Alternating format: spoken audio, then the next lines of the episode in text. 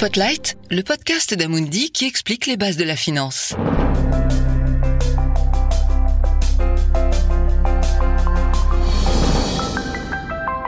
Épisode 1.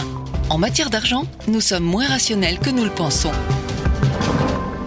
La première chose qu'il faut savoir lorsqu'on gère de l'argent, c'est que personne n'a une approche parfaitement rationnelle.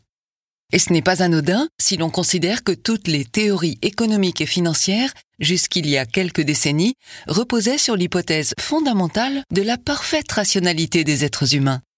Cette hypothèse était largement répandue jusqu'à ce que l'économiste américain Richard Thaler formule la théorie du mental accounting, c'est-à-dire la comptabilité mentale. Selon cette théorie, toutes les décisions économiques des individus sont filtrées par un système mental qui n'est pas neutre. Autrement dit, selon le contexte, ce système interprète ce qui arrive d'une certaine manière et cela peut donc conduire à des choix non rationnels et pas très cohérents. Par exemple, une même somme d'argent aura une valeur différente selon son origine si nous l'avons gagnée en travaillant ou si elle nous a été offerte. Pour mieux comprendre, prenons l'exemple proposé par Daniel Kahneman et Amos Tversky, deux des plus célèbres économistes dans le domaine de l'économie comportementale. Une personne se rend au théâtre pour voir un spectacle dont le billet d'entrée coûte 10 euros. Imaginons alors deux scénarios différents. Dans le premier cas, en arrivant au théâtre, cette personne se rend compte qu'elle a perdu son billet. La question que posent alors les économistes est la suivante. Si vous étiez à sa place, achèteriez-vous un nouveau billet?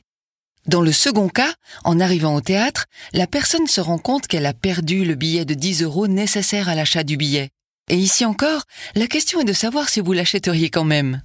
Cet exemple a été proposé à un large panel de répondants. Dans le premier cas, seuls 46% des personnes interrogées étaient prêtes à racheter le billet. Dans le second cas, ce pourcentage montait à 88%.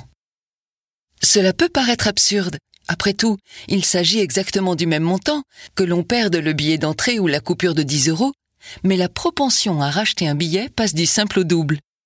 Comment peut-on expliquer ce comportement? Selon les économistes, dans le premier cas, les personnes concernées considèrent que les 10 euros ont déjà été retirés d'un compte bancaire virtuel que l'on identifie dans son esprit comme dédié aux loisirs et divertissements et dont le plafond de dépenses est limité. Dans le second cas, la perte est perçue comme un imprévu. Autrement dit, les 10 euros proviennent du compte mental des imprévus qui par nature est illimité. Que faut-il conclure de cet exemple? Que nous répartissons tous dans notre esprit nos dépenses en un certain nombre de catégories qui revêtent une importance différente et ont donc une limite différente. Dès lors, une même somme d'argent peut être perçue différemment selon sa provenance et son utilisation, loisir ou imprévu par exemple.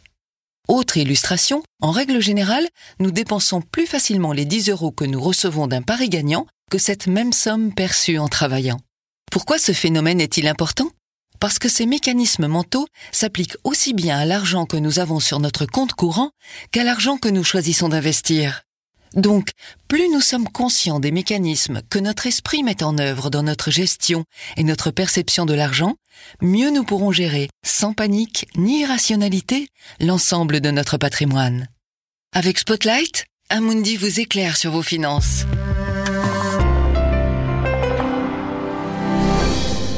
Information importante. Ce podcast vous a été proposé par Amundi Asset Management, société de gestion de portefeuille agréée par l'AMF. Investir comporte des risques, y compris celui d'une perte totale.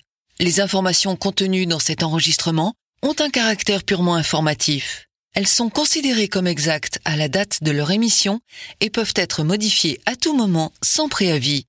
Les informations fournies ne constituent pas et ne doivent pas être interprétées comme une recherche en investissement, une analyse financière, une recommandation d'investissement, une offre d'achat ou de vente d'instruments financiers, une proposition contractuelle ou un message promotionnel.